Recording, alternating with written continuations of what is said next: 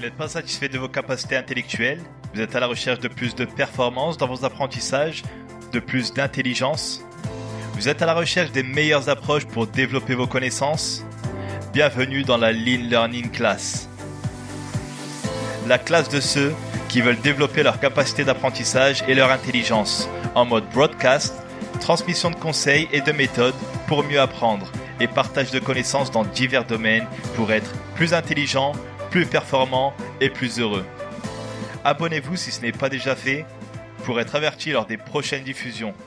Bienvenue dans la Lean Learning Class. Hello guys, salut, c'est Yacine, fondateur de la Lean Learning Class. Vous êtes sur la chaîne des Lifelong Learners, de ceux qui apprennent tout au long de la vie pour se développer, développer ses capacités intellectuelles, développer ses connaissances afin d'avoir plus de choix, être plus intelligent, plus performant et plus heureux. La chaîne des Lifelong Learners qui mettent en pratique ce qu'ils apprennent.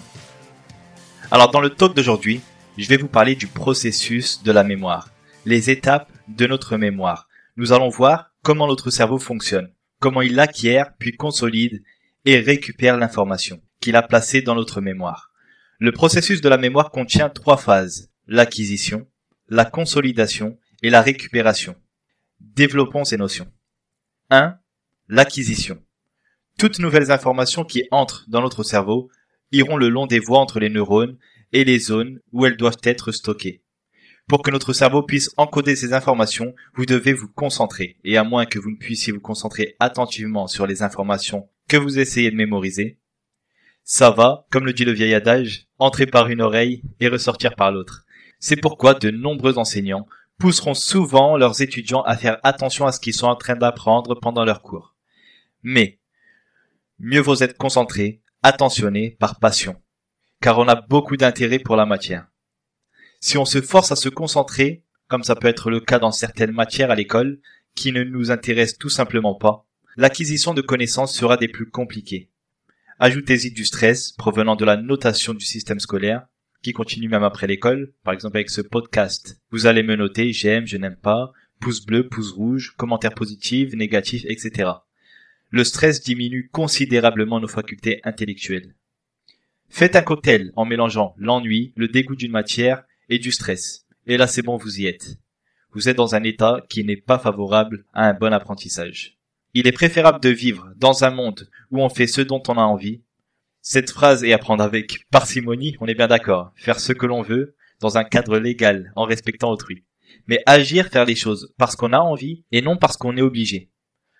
Bon, je commence à m'égarer. On est bien dans l'acquisition de la connaissance, la première étape du processus de la mémoire. Cette étape peut être améliorée donc par l'amour d'une matière, d'un sujet, et par d'autres choses, comme les moyens mnémotechniques, un environnement propice à l'apprentissage, sans stress, etc.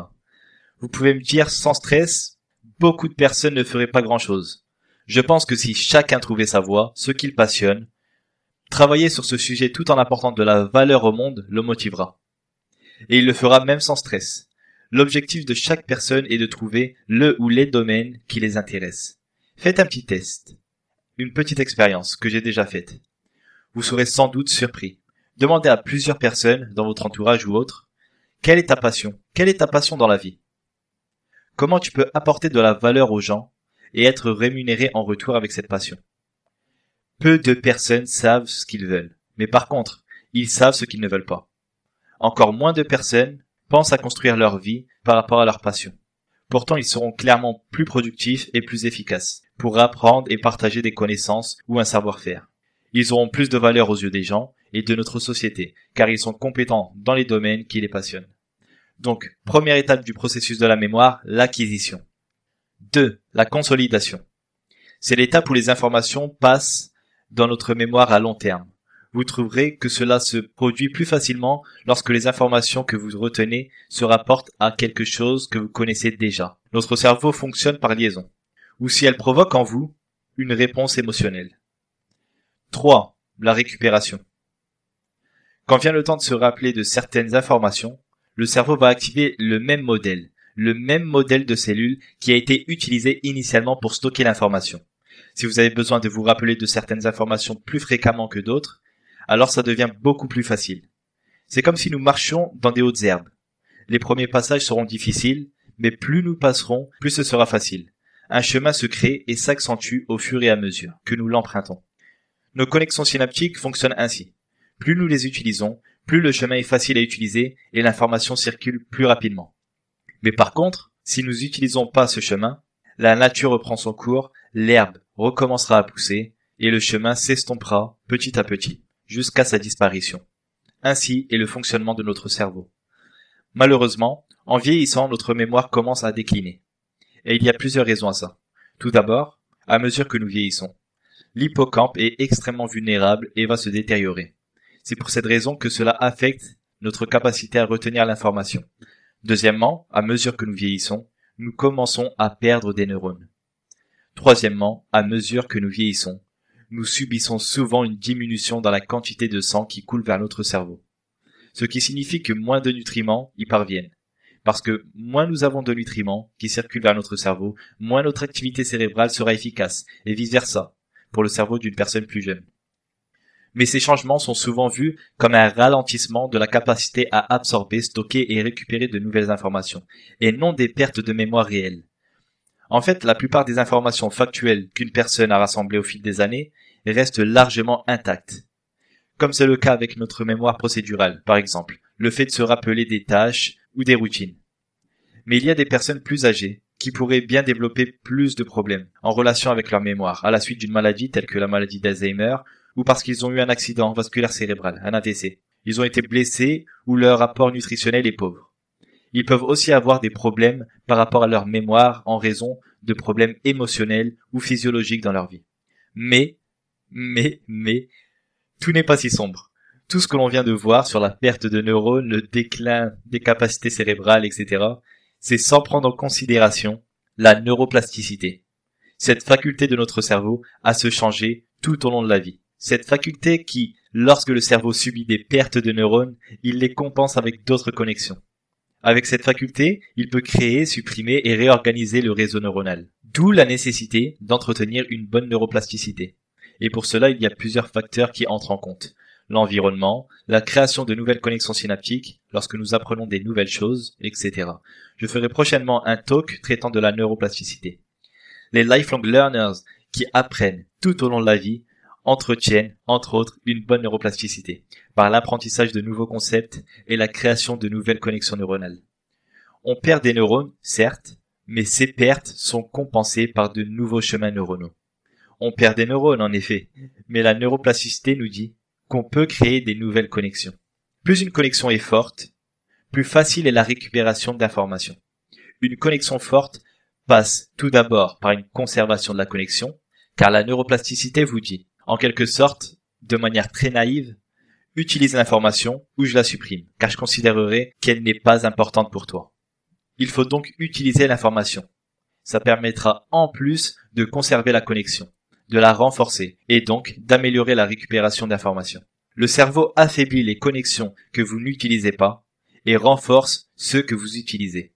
Si vous souhaitez améliorer votre mémorisation et votre vitesse de récupération, dites-le à votre cerveau. Faites-lui comprendre que ces connexions, ces informations sont importantes. Faites cela en les utilisant et en les révisant. Donc voilà pour les trois étapes du processus de la mémoire. Je vais vous les résumer. Alors 1. L'acquisition. L'acquisition d'un nouveau concept, la création de nouvelles connexions neuronales. 2. La consolidation, la consolidation des souvenirs, le renforcement des connexions. Et 3. La récupération, la récupération des informations. En complément, vous êtes libre d'aller télécharger mon livre numérique sur mon site, un e-book gratuit qui vous permettra de mieux mémoriser vos leçons, mieux mémoriser des livres, des conférences, etc., de bien les structurer dans votre mémoire pour une meilleure récupération de l'information. C'est un petit e-book d'une dizaine de pages à mettre en pratique qui s'intitule La clé essentielle pour ouvrir la porte de votre mémoire, que vous pouvez trouver sur mon site à l'adresse suivante, leanlearning-du6 classe cla2s.com slash cadeau vous pouvez trouver l'adresse dans la description. C'est la fin de ce talk. Mettez en commentaire vos remarques positives, négatives, mais constructives pour que je puisse vous apporter plus de valeur. Si vous avez aimé ce talk, faites-le moi savoir en mettant un like et si vous pensez qu'il pourrait être profitable à d'autres personnes, partagez-le. En attendant, développez vos connaissances, mettez-les en pratique, enseignez-les aux gens pour un monde meilleur. See you. Bye.